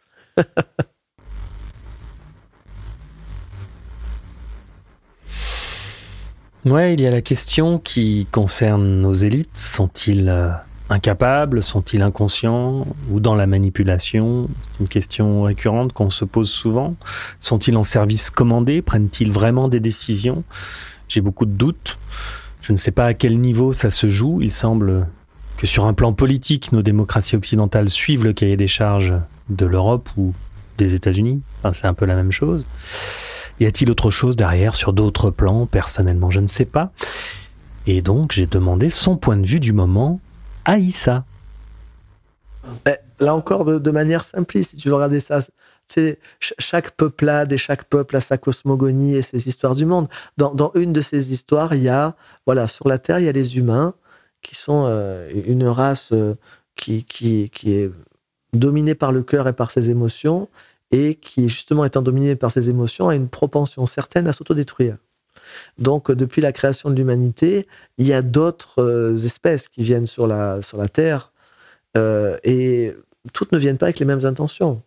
Donc, tu retrouves dans beaucoup de, légendes et de cosmogonies euh, de peuples premiers de cette planète que voilà, il y avait ce, peuple des terriens sur la planète. Bon, dans la Bible, c'est écrit en toutes lettres, hein, les Néphilim, tout ça, enfin, tous ceux qui viennent, c'est écrit partout, dans toutes les traditions. Mais donc, là encore, de manière schématique, on pourrait dire voilà, tu avais ce peuple humain qui est très dans le cœur et très émotionnel et qui a donc tendance à la violence envers lui-même. Et puis donc d'un côté, tu as des entités qui viennent parce que ben voilà, il y a des entités qui aiment bien contribuer. Donc tu as des êtres qui viennent euh, qui sont pas du plan de la Terre et puis qui sont venus en prenant des corps d'humains. Euh, appelons-les des humanoïdes, ils ont une apparence humaine, mais ils sont pas en fait, ils viennent pas du plan humain. Et puis depuis la nuit des temps, ils viennent pour aider les humains à être le meilleur d'eux en fait et à pas se détruire. Et puis de l'autre côté, tu as d'autres entités qui viennent aussi parce que la planète est pleine de ressources, parce qu'il y a des êtres et qu'il y a certaines entités qui se nourrissent de certaines choses, et en particulier des oppositions, des algorithmes, de l'électricité neuronale, ce genre de choses. Il y a des entités qui se nourrissent non seulement des ressources de la planète, mais de ce que nous produisons en tant qu'humains quand nous sommes dans les jugements, dans le bien, mal, juste, faux, etc. Elles se nourrissent de cette énergie. Et donc ces entités-là, depuis la nuit des temps, viennent aussi sur la planète pour se nourrir des humains, pour prendre les ressources de la Terre et pour prendre le pouvoir sur les humains. Et évidemment, ben, qui a, réussi depuis la nuit des temps à toujours être au pouvoir euh, L'humain, il, il, aime le pouvoir en fait. Je veux dire, les, les humains sont pas rassurés à la base sur. Euh, ils ont beaucoup de cœur, mais euh, ceux qui en ont le plus, le cœur, et tu vas le trouver dans la Bible de manière symbolique avec Cain et Abel, tout ça. Je veux dire, tu as toujours, toujours un qui semble être un peu le gentil benet qui va être le spiritualiste euh, qui fait ses petites méditations, mais qui dit non, faut pas être violent, et se fait défoncer la tronche. T'as qu'un qui arrive, qui juste le détruit. Alors bien sûr qu'un après il est puni et tout machin, mais tu vas dire Jésus finit sur la croix. Enfin, tu vas voir tous les tous ceux qui sont du côté de la conscience, ils se font défoncer en fait. Donc c'est comme ça sur Terre depuis la nuit des temps. C'est les forces de l'anticonscience qui prennent le pouvoir, qui euh, commercialisent euh, et ça, bon, ça commence à sortir quand même maintenant, que ce soit du côté russe, du côté américain. Il y a des tas d'anciens militaires qui sont plus tenus au secret et tout, qui commencent à sortir des gros dossiers. Certains se font tuer et tout, mais enfin, les, dossiers sont sortis quand même, où ils disent tous les contacts qu'ils ont depuis euh, des, décennies avec des, entités qui viennent d'ailleurs et qui leur donnent des technologies, des trucs comme ça, contre eux alors que ce soit pouvoir direct, pouvoir psychique, etc. Donc là, quand on dit ça, évidemment, on va dire que là, je, Issa Padovani est devenu fou, mais oui, j'aimerais préciser qu'en français, devenir euh, indique un changement d'état. Donc, je ne deviens pas fou selon votre définition. Je l'ai toujours été. Hein, donc, je suis arrivé comme ça, avec cette conscience-là. Mais on va en arriver là, si tu veux. C'est que demain, on ne sait pas comment ça, comment ça va se passer, mais suivant comment ça se passe, peut-être que demain, on sera arrêté. Je veux dire, moi, j'ai une vidéo qui a été retirée de YouTube. Euh, dans laquelle, euh, à l'époque du Covid, je faisais les matins d'Issa, donc des podcasts, et j'avais fait un podcast sur. Le titre du podcast était Le masque de la discorde. Et dans ce podcast, je prenais absolument pas position pour ou contre le masque. Au contraire, j'avais fait un podcast euh, en CNV pour permettre que les gens qui s'opposaient en famille pour ou contre le masque, justement, qu'il n'y ait plus de discorde et qu'ils puissent s'entendre en se connectant à leurs besoins. Donc, je fais un podcast CNV pour aider des gens à se rejoindre. Deux ans après, YouTube supprime ma vidéo votre vidéo a été supprimée parce qu'elle ne respecte pas les standards de la communauté. Je crois que c'était un sketch. Je, je leur écrit, je disais, il y a une erreur. C'est un, un, podcast. Euh, non, non, euh, vérification humaine. Non, non, il n'y a pas un humain qui a vérifié. Si, si, ça a été vérifié par un humain. Dis, OK, je n'en ai pas la même définition des humains. Alors, hein, c'est OK. Mais OK, j'entends, c'était quelqu'un qui avait une apparence humaine a dû vérifier cette vidéo. Et si la personne qui a écouté cette vidéo dit derrière, mais pourquoi? Juste parce que ça sort du cadre. Parce qu'on veut qu'il dans ces modes-là, ils veulent qu'il y ait des oppositions. Donc, voilà, moi, je suis au clair que ce que je suis en train de dire là, demain, tu peux te faire arrêter parce que tu dis ça. Ça va aller dans ces zones-là. Bon, bah, c'est OK. Et, je vois beaucoup de personnes, moi, j'ai des collègues dans les milieux CNV ou ailleurs, ou dans les milieux spirituels, qui sont en mode euh, Attends, ça, faut pas en parler parce qu'on va se faire. Euh... Ok, alors est-ce que maintenant la conscience va se cacher? Est-ce qu'on va passer en mode. Euh, on repasse en mode chasse aux sorcières Tu vois, on fait quoi? Donc, non, moi, je crois que on va aller vers des jours, euh, euh, comment on va appeler ça, folkloriques, réjouissants de, diversité. Je ne crois pas qu'il va y avoir beaucoup de réunification, je crois qu'il va y avoir plutôt des affrontements, mais que ça va être des occasions de, de justement euh, regarder comment des fois on peut se positionner et combattre quelque chose sans voir en face de soi un ennemi. quoi. Tu peux avoir un adversaire, j'avais fait un podcast là-dessus qui s'appelait Le Dernier Combat où je faisais la différence entre un ennemi et un adversaire. Quand tu joues, quand tu, tu, joues au tennis, tu fais un match de foot, tu as des adversaires. C'est pas des ennemis, mais tu joues ensemble, c'est des adversaires. Donc là, je crois qu'il va y avoir de plus en plus d'adversité et d'adversaires qui vont aider tout le monde à se positionner et euh, où on va voir émerger de plus en plus clairement euh, que, ah ouais, il y a des, des êtres euh, que vraiment on dirait ils veulent pas notre bien quand même. Parce que je vois que les, les humains mettent beaucoup de temps à tilter quand même. Hein. En, ce moment, c'est majoritairement. Euh, bon, il y a des gens de l'anticonscience qui traitent les humanoïdes de, complotistes, mais il y a beaucoup d'humains qui traitent les humanoïdes de complotistes. C'est-à-dire que celui qui est venu t'aider, tu dis que lui, c'est un, complotiste. Donc c'est magnifique, ça veut dire que ça marche très bien. L'anticonscience, ça fonctionne très très bien sur cette planète. Voilà, donc on va continuer à jouer gentiment avec tout ça.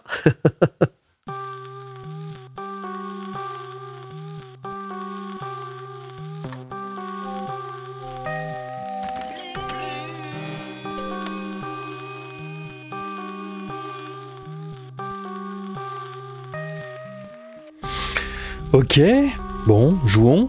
Jouons à nous projeter, tiens. Vous l'avez euh, entendu, Issa Padovani est féru de science-fiction, on a parlé de Matrix, on a en commun euh, cet amour de la pop culture et des grandes sagas comme Star Wars, etc.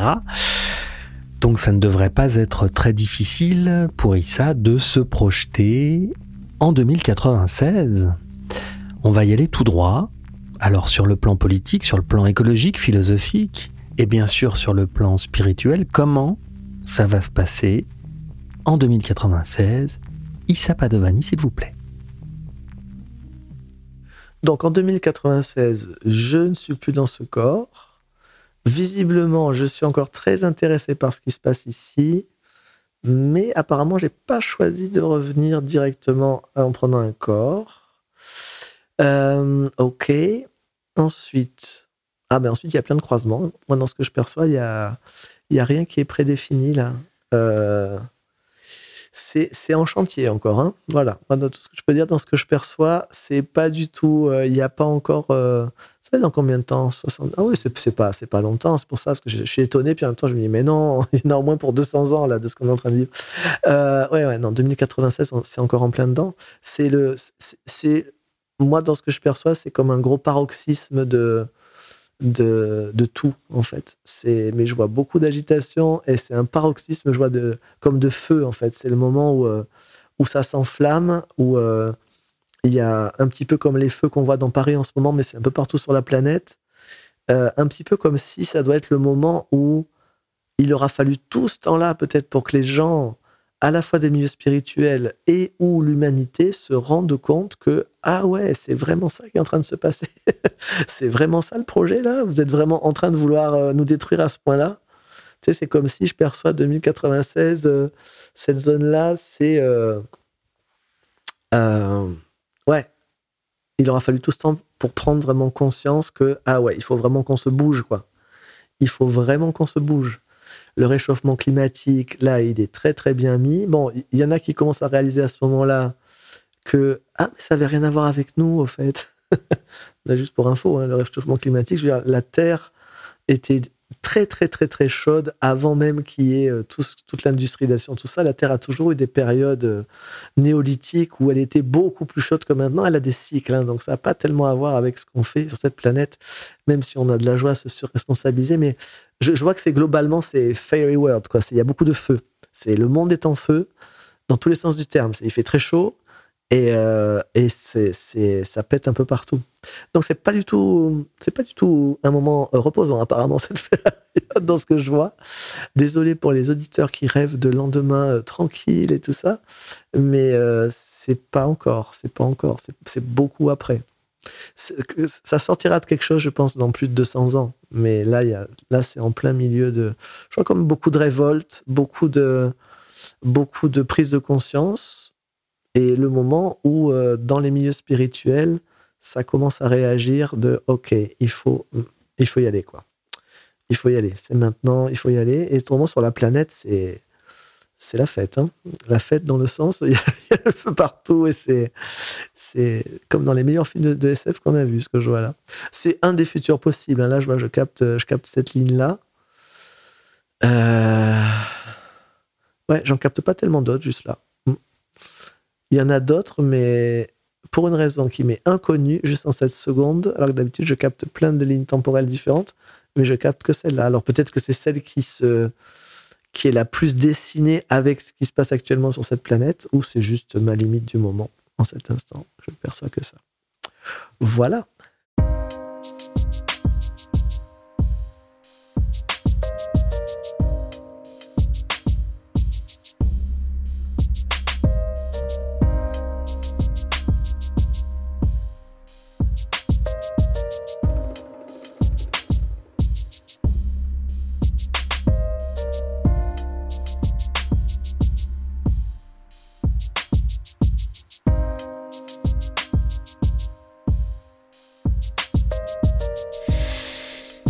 Bien, merci.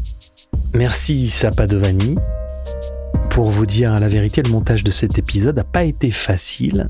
Encore une fois, il a fallu couper car euh, on avait beaucoup échangé avec Issa et à regret, je n'ai pas pu tout mettre dans cet épisode. sinon euh, ce podcast aurait duré trois heures. Donc bah j'ai dû faire des choix. Mais vous le savez, vous pourrez, si vous nous rejoignez sur Patreon, écouter la suite de cette conversation. Avec Issa donc, que je remercie chaleureusement de nous avoir accueillis en Suisse pour cet enregistrement. Comme je vous le disais, n'hésitez pas donc à nous soutenir sur Patreon, sur PayPal, ça nous aide beaucoup. Sur Patreon, on diffuse donc du contenu inédit et bien sûr, ce qui nous aide beaucoup, ce sont vos partages, vos commentaires, vos likes sur YouTube, TikTok et Insta où vous pouvez aussi nous rejoindre. Alors, euh, va faire, c'est qu'on se retrouve bientôt la semaine prochaine pour un prochain épisode. D'ici là, respire, reste conscient et surtout, n'oublie jamais que tu vas mourir.